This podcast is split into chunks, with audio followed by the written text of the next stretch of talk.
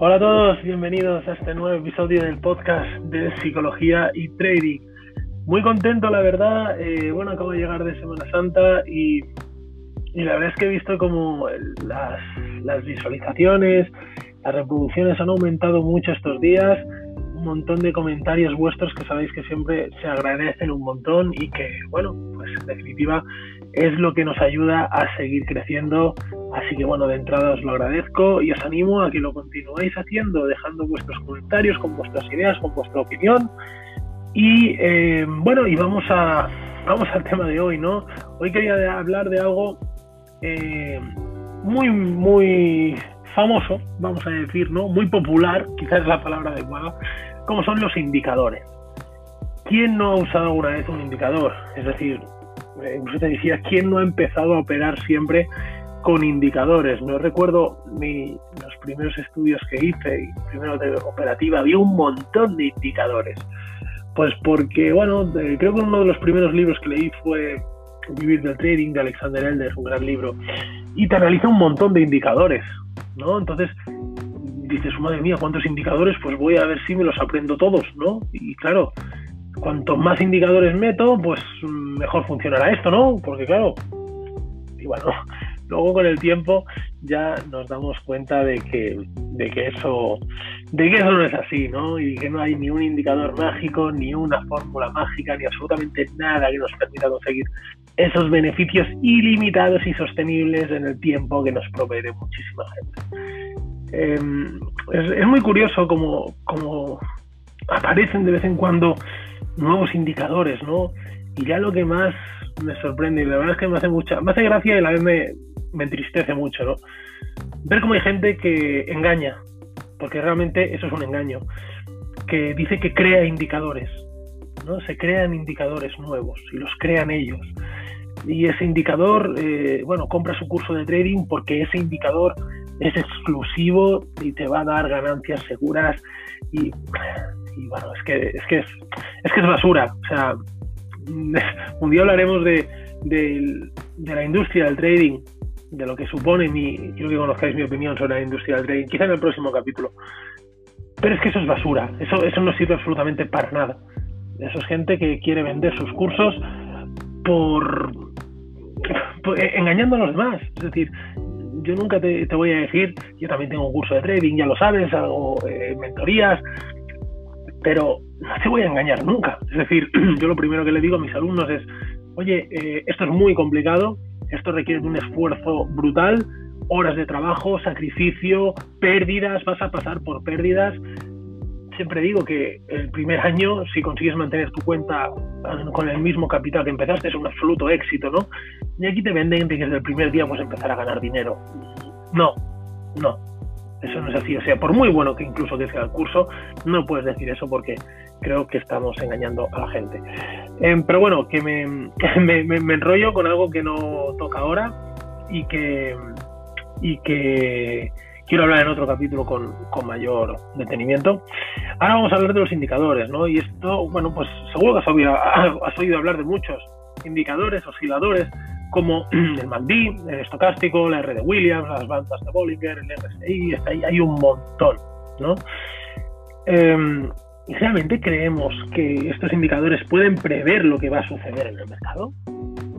¿Realmente creemos que es así? Pero si fuera así, todos los utilizaríamos, ¿no? En primer lugar, debemos conocer cómo se forman esos indicadores, cómo está formado un indicador. Bueno, pues puedes buscar información de, en vez de simplemente eh, conocer si está sobrevendido o está sobrecomprado, si cruza una línea o cruza otra línea, hay que comprar o vender, que es lo que dice la teoría, eh, adéntrate un poco más en cómo está formado ese indicador. Y verás que todos los indicadores están formados por eh, fórmulas relacionadas con diferentes niveles de precios, ya sean aperturas, cierres, media de precio, máximos de velas, mínimos de velas, volumen, etcétera, etcétera. ¿no?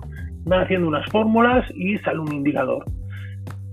Esto supone, ¿qué supone esto? Pues que el indicador nos da una información retrasada porque el nivel más actualizado del precio es el precio actual de este segundo. Todos esos indicadores nos están haciendo media de los últimos 50 precios o de lo que sea. eso ya lo vemos en el gráfico, no hace falta que, nos lo diga un indicador, debemos aprender a leer esto en el gráfico, ¿no? ¿Cuántas veces hemos visto pantallas repletas de indicadores, de medias, de bandas, de canales, de líneas de tendencia, y apenas es imposible ver el precio o el movimiento de la cotización, ¿no?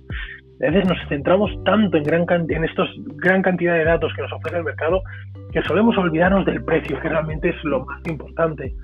Yo recuerdo un, un alumno que tuve que la primera vez que vi su gráfico realmente no veía el precio, no lo veía. Estaba, aparte las velas eran, estaban tan cerca y tan grandes y había tantas líneas que cruzaban para arriba y para abajo y que es que no tenía ningún sentido. Ni, él mismo me era capaz de explicarme realmente qué línea era cada una, ¿no? Y por qué estaban ahí. Em, entonces, bueno, es, muy curioso, ¿no? Em, es muy curioso porque mm, queremos, en, vez de aprender algo básico como puede ser a leer el precio, la acción del precio, queremos ir por el camino rápido y que haya un indicador que nos diga cuándo comprar y cuándo vender, ¿no? Algo fácil, venga, ya, así, una señal y para adentro. Y es que esto no funciona así. Y este es uno de los problemas de, los por qué el 90% de los traders pierde su capital, ¿vale? Em, además, hay otro, hay otro aspecto muy curioso, ¿vale? Que es la, competencia que hay eh, entre dichos indicadores. Eh, si tú buscas en Google em, que, mejor indicador, eh, el mejor indicador para hacer, para hacer trading. Hay más de 2 millones de resultados. ¿Vale? Entonces, los 2 millones no pueden ser el mejor. Si será el mejor para uno, ojo, no estoy diciendo que los indicadores no se tengan que trabajar con indicadores. Yo, yo personalmente no me gusta trabajar con indicadores, porque entiendo que no tiene ningún sentido y prefiero enseñarte a que leas el precio y, y lo interpretes que no a simplemente ver un indicador y decirte que cuando se cruzan dos líneas tienes que comprar o vender sin saber lo que está pasando en el mercado. Ahora bien, hay muchas estrategias que pueden ser perfectamente buenas y que se trabaja con algún indicador, para, nivel de confirmación de movimiento, para lo que sea. Vale, yo no digo que esté mal, lo que no tiene ningún sentido es que le metas cinco indicadores. ¿Vale? A mí, como digo, personalmente no me gustan, pero no quiere decir que hayan estrategias, buenas estrategias, con indicadores que puedan funcionar. ¿Vale? Y aquí te animo también a que hagas un experimento. Y es que abras el gráfico del activo que quieras y le añadas un estocástico, un R de Williams, un RSI y un MACD. ¿Vale? Dejas la configuración por defecto, no hace falta que toques nada. ¿Qué vemos? Vemos prácticamente lo mismo. ¿Vale? Entonces, no nos sirve. Fijaos que el movimiento es muy similar. Eh, no nos sirve llenar el gráfico de datos que no nos dicen nada. Y lo peor de todo es esperar a que haya una confluencia de todo eso. ¿no? O sea, no puede ser, no podemos trabajar de este modo. ¿vale? Tenemos que trabajar en base al, precio. Al precio, eh, al volumen, considero que es un. Si lo queremos considerar un indicador, sí, podríamos considerarlo como indicador. Es más que suficiente para eh, leer el mercado. Recuerda, los indicadores se basan en la ponderación de diferentes datos del precio, datos pasados, porque los datos que nos ofrece el indicador son datos que ya podemos ver en el gráfico si aprendemos a leer el precio. ¿vale? Mi opinión, bueno, pues que estos instrumentos no son más que herramientas de marketing que se utilizan para captar clientes, generando falsas expectativas y pagando una importante suma de dinero, como decíamos antes, por este indicador mágico. ¿vale? Eh, ¿qué te puedo decir ya para acabar? Pues que desconfíes de toda aquella persona que te garantice beneficios, ¿vale? Nadie te puede garantizar beneficios. En trading no hay una fórmula mágica. Eh, el secreto cuál es, como digo, el esfuerzo, la dedicación, el sacrificio y horas y horas y horas de gráfico.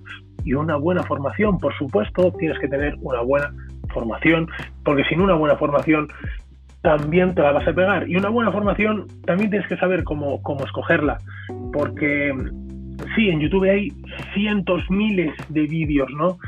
Pero ¿cuántos de ellos son realmente buenos? Pues también es algo que, vale la pena em, vale la pena analizar, ¿no? Pero sí, sin duda sí que tenemos que trabajar siempre con una, con una formación porque, em, bueno, es importante em, tener algo, una base y a poder ser de, alguien que, conozcas o que, hayas charlado con él o, que hayas escuchado, que tengas una referencia, no un simple anuncio en internet de, oye, mira qué curso que tengo que te garantiza lo que sea, ¿vale? En fin, eh, nada más. Nada más, que me he enrollado mucho. Hablaremos un día con más calma de esto porque creo que, que da para mucho y es una, es una reflexión interesante que todos deberíamos hacer. Y nada más, a partir de aquí ya hoy voy a ser muy breve, lo de siempre, el me gusta, el comparte, el comenta, ¿vale? muy rápido y eh, nos vemos nos vemos la semana que viene, ¿de acuerdo? Venga, un fuerte abrazo y estamos en contacto. Chao.